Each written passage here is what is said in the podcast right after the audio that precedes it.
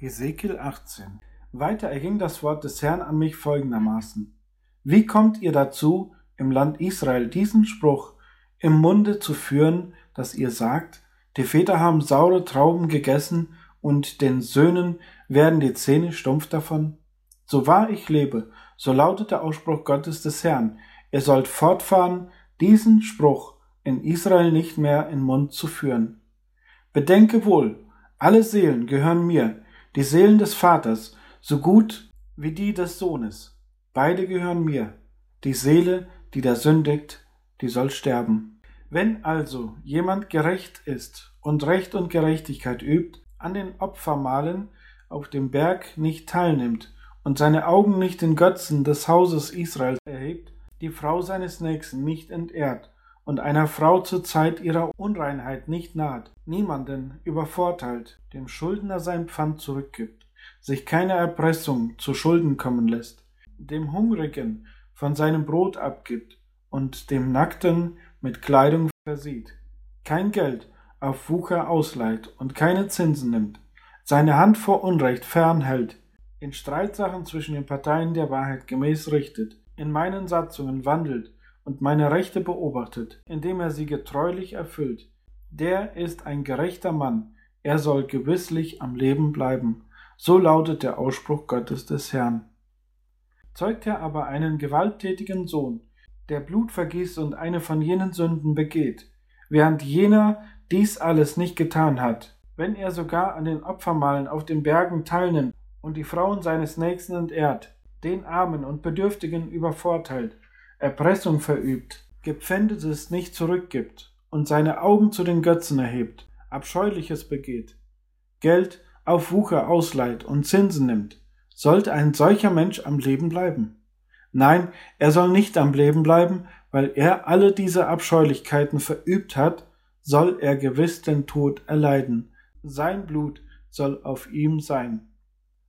Wenn der nun einen Sohn zeugt, der alle Sünden sieht, die sein Vater begeht, und obgleich er sie sieht, dennoch nicht ebenso handelt. Er nimmt nicht teil an den Opfermalen auf den Bergen und erhebt seine Augen nicht zu den Götzen des Hauses Israel. Er entehrt nicht die Frau seines Nächsten und übervorteilt niemand. Er lässt sich kein Pfand geben und verübt keine Erpressung.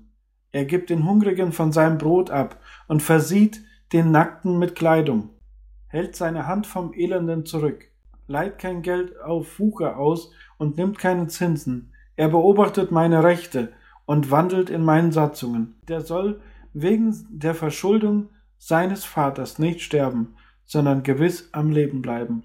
Sein Vater aber, der Bedrückung verübt und Erpressung am Bruder begangen und inmitten seines Volkes getan hat, was nicht gut ist, für wahr, der soll wegen seiner Verschuldung sterben. Wenn ihr aber fragt, Warum soll der Sohn die Schuld seines Vaters nicht mittragen? So bedenkt wohl, der Sohn hat doch Recht und Gerechtigkeit geübt, hat alle meine Satzungen beobachtet und nach ihnen gehandelt. Darum soll er am Leben bleiben. Ein jeder, der Sünde tut, der soll sterben.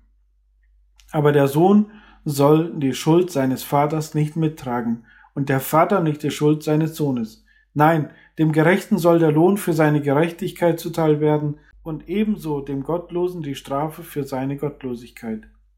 Bekehrt sich jedoch der Gottlose von allen seinen Sünden, die er begangen hat, und beobachtet er alle meine Satzungen, und übt er Recht und Gerechtigkeit, so soll er gewisslich am Leben bleiben, soll nicht sterben. Keiner von allen Sünden, die er begangen hat,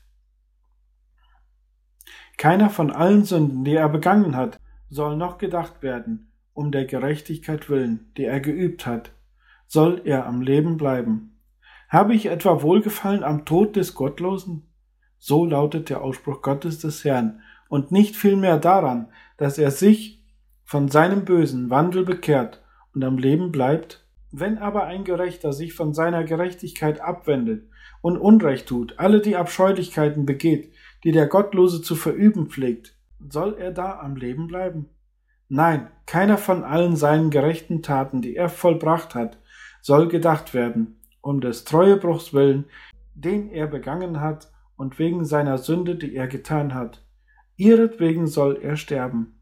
Wenn ihr nun sagt, das Verfahren des Herrn ist nicht das Richtige, So hört doch, ihr vom Haus Israel. Sollte wirklich mein Verfahren nicht das Richtige sein? Ist nicht vielmehr euer Verfahren unrichtig? Wenn der Gerechte sich von seiner Gerechtigkeit abwendet und Unrecht tut, so muss er deswegen sterben, wegen des Unrechts, das er getan hat. Deswegen muss er sterben. Wenn sich dagegen der Gottlose von der Gottlosigkeit, die er begangen hat, abwendet und Recht und Gerechtigkeit übt, so wird ein solcher Mensch seine Seele am Leben erhalten. Wenn er zur Einsicht kommt und von allen seinen Übertretungen, die er begangen hat, umkehrt, so soll er gewisslich das Leben behalten und nicht sterben. Wenn also das Haus Israel sagt, das Verfahren des Herrn ist nicht das Richtige, sollte wirklich mein Verfahren nicht das Richtige sein, Haus Israel? Ist nicht vielmehr euer Verfahren unrichtig? Darum werde ich einen jeden von euch, ihr vom Haus Israel, nach seinem Wandel richten. So lautet der Ausspruch Gottes des Herrn. Kehrt um und wendet euch von allen euren Übertretungen ab, damit sie euch nicht weiter ein Anstoß zur Verschuldung werden. Werft alle eure Übertretungen, die ihr begangen habt, von euch ab und schafft euch ein neues Herz und einen neuen Geist. Dann warum wollt ihr sterben, Haus Israel? Ich habe ja kein Wohlgefallen am Tod dessen, der sterben muss. So lautet der Ausspruch Gottes des Herrn. Darum bekehrt euch, so werdet ihr leben.